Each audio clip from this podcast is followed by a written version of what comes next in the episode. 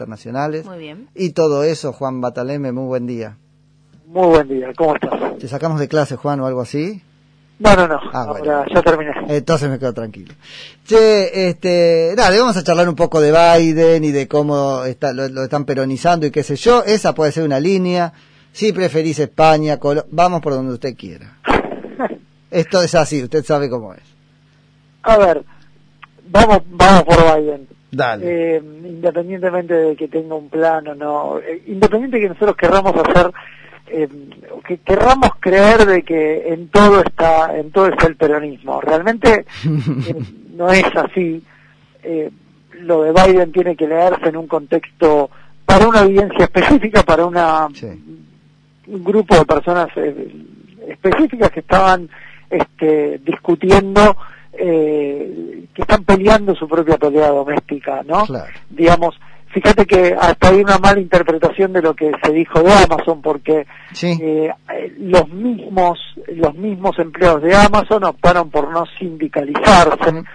Eh, a Estados Unidos vos podés sindicalizarte o no, no es obligatorio la, la, la, sindica- la sindicación y además va por empresa y va por, por rama por rama de sector, ¿no? Entonces, eh, primer dato, no hay un Juan Domingo Biden, Claro. un- hay un Joseph Biden, un- uno de los políticos del establishment norteamericano más importante, que algunos creen verlo corrido a la a la, a la izquierda o más cercano a posiciones de, de Sanders, por ejemplo, ¿no? De Bernie Sanders, Claro. que en algún momento hablamos. Pero eso es, es irreal. Primero, Estados Unidos tiene eh, más recursos, es, es la primer economía, sigue siendo la primera economía en términos de poder de compra, ¿no? En, en términos de PPP.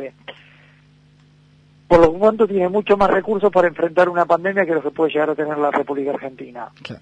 un, un dato. Segundo dato, la economía norteamericana comenzó a recuperarse en el año, a finales del año 2020, se está recuperando ahora, por eso esto que hablábamos el día viernes en relación a ready to take off, re- listos para despegar, Hmm. con lo cual también hace que invertir en los Estados Unidos siga siendo un buen negocio. Claro.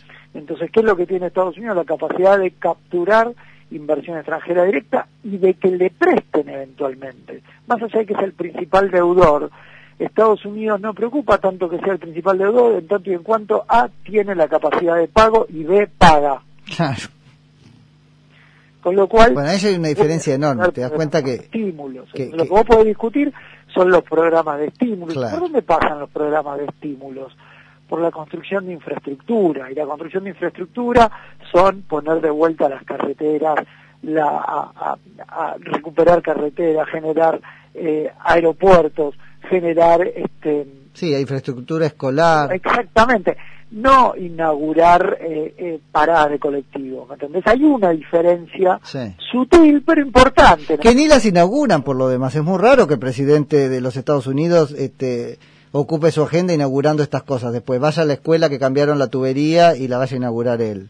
Lo, lo que hacen en Estados Unidos básicamente es, en esencia y, y principalmente, eh, una vez que saca los paquetes de estímulos, algunas obras grandes o importantes, los presidentes en parte, pero esto lo, lo- lo bajan a los niveles de los gobernadores porque Claro. es un elemento Claro. de negociación política dentro del propio dentro del propio Congreso, Claro. ¿sí? A, a cómo se van a asignar esos fondos, cuáles son los programas prioritarios, eso, por eso la relevancia del Congreso que tiene, no no es una cuestión eh, estrictamente que define el presidente, sino que es algo que se discute Sí, después adentro sí, sí, del Congreso. total. Y una vez que eso está, los que se benefician son los gobernadores, que son en definitiva los que generan las inauguraciones y demás. Ahora, ciertamente que, que, que los presidentes van a estos, van a algunos de estos eventos, pero son lo, son lo mínimo y no son parte de, eh, no son parte del día a día. Claro, como acá. En el legado. Total. Por eso hablamos de eh, Franklin Delano Roosevelt. Sí. Y entonces vos ves la- las represas y todo lo que se construyó en la época de Franklin Delano Roosevelt. Lo capitalizan como legado político. El problema que nosotros tenemos en general en América Latina es la poca la, la- la poca capacidad para identificar legados políticos. Mira. ¿Me explico? Sí, Porque sí, sí. Bueno, idea de legado no hay, ¿no es cierto? Que es tan importante en la política norteamericana. Acá jugó un poco Macri con eso cuando escribió su libro. Al presentarlo terminó desvirtuado por, por, porque es más bien una promesa de segundo tiempo que un legado del primero. Pero escribir libros no es legado. Tampoco, tal cual. o sea, lamentablemente eh, puede, puede servir a la construcción de un caso, a la construcción de un discurso en ciencia política, ¿no? Eh, ¿Qué sé yo? Puede, puede servir. Una biblioteca en Tandil tendría que haber. El 70% de los pobres son niños, eh, no va a haber quien lea en un futuro cercano esos libros. Me parece que es un poco más grave la situación. Sí, sí, sí, sí completamente. Che, Juan, ¿y te parece que están peronizando a Biden, que es un poco lo que decíamos, que no, bueno, es la manera argenta de, de, de, de leerlo, cortar y, quedarte con la mejor parte, o están baidizándose ellos con la excusa de Perón? Porque, bueno, empieza a aparecer la idea de que el gobierno está un poco interesado, tal vez muy, en reacercarse con los Estados Unidos, sobre todo por la vacuna, vuelve a aparecer ese poder duro y blando que es la vacuna.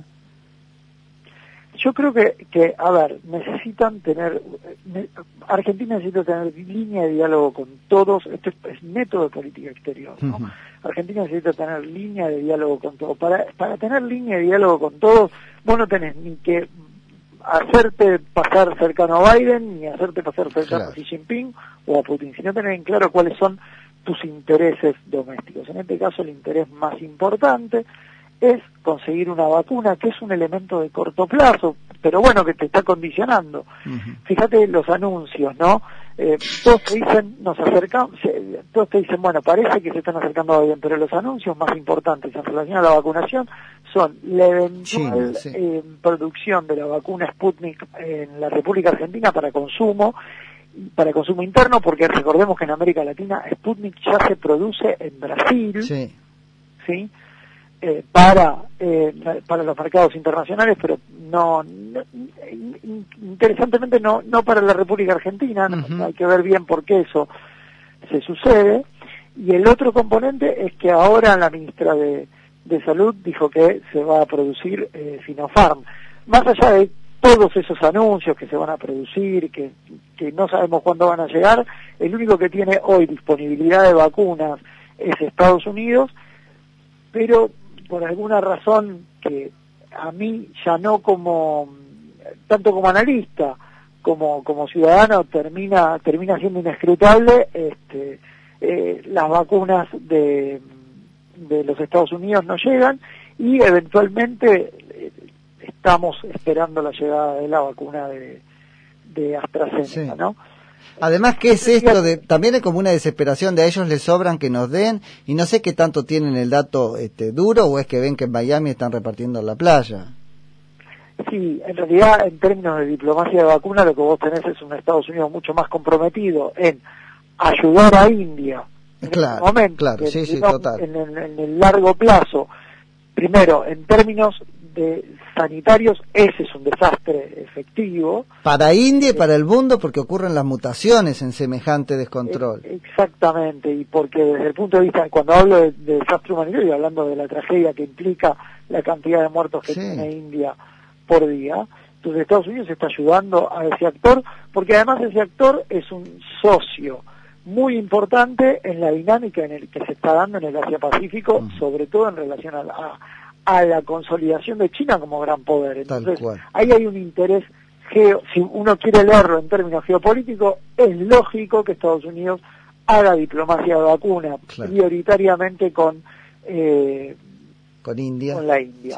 Por la consecuencia humanitaria y por también el, largo plazo, la, relación que quieren construir en, en, vista a China. Juan, y en términos de política, en términos de diplomacia o de política exterior, que una vicepresidenta de nación, cualquiera, use su Twitter, digo, eso es algo que eh, aparece en los tableros de decisión de política exterior o de análisis de los Estados Unidos. ¿Está bien o está mal que un vicepresidente lo haga? ¿Qué, qué pasa con eso? A ver, Trump lo hacía y, lo hacía constantemente y generaba efectos. Y los mismos líderes del mundo yo creo que es parte del fenómeno de comunicación política en el sistema internacional. Lo que sí está claro es que todos miran y te leen y leen la situación doméstica y sacan conclusiones Claro. no en tanto no en tanto por un tuit sino por por el por cómo cómo es la dinámica política doméstica lo- qué es lo que ese tuit eh, refleja eh, esto, eh, digamos Trump eh, que es una persona que, que, que en Argentina no, no, no gusta, echaba a funcionarios vía tweet. No, no hemos llegado a ese nivel acá. Bukele ha echado, Bukele que ahora Sí. está tan, tan en boga, ha echado funcionarios por tweet. Eh, así que eh, lo- el tweet, el- las redes sociales son parte del fenómeno de la comunicación política. Eso no, no Yo no digo tanto por usar el tweet, sino el Twitter, sino por un tema de lineamiento, ¿no? Después Rusia está mirando eso. Ah, mira, pero no era amiga mía Eh, esta. Pero estamos co- constantemente mirando. El, Claro, por eso. el tema, el tema no es, el tema es, es cierto que miran. La pregunta es quién te mira y qué relevancia le da. Claro, eso. que, es. digamos, eh, hay, hay líderes internacionales que tuitean y tienen efectos globales importantes y, y- plantean discusiones. Y hay algunos líderes internacionales que, que, que los tips son a- anecdóticos Claro, que le ponen color a la red y nada más. en el sistema internacional, exactamente. Entonces, Totalmente. eh, puede afe- afecta intereses muy específicos, pero no, eh, digamos, a Biden no le preocupa lo que eh, Lo que Cristina. líder latinoamericano eh, en general como para Mm. que traccione política. ¿Puede generar un evento comunicacional? Sí, pero de- la atracción política, la movilización de recursos políticos es una sumatoria de cosas. Totalmente. Che, Juan, te agradezco muchísimo como siempre. Nos ha puesto No, las cosas, favor. las cosas en su lugar. Te mando un abrazo. Que tengas buen día. Juan Bataleme, que es nuestro especialista en política exterior y relaciones internacionales. Concepto 95.5.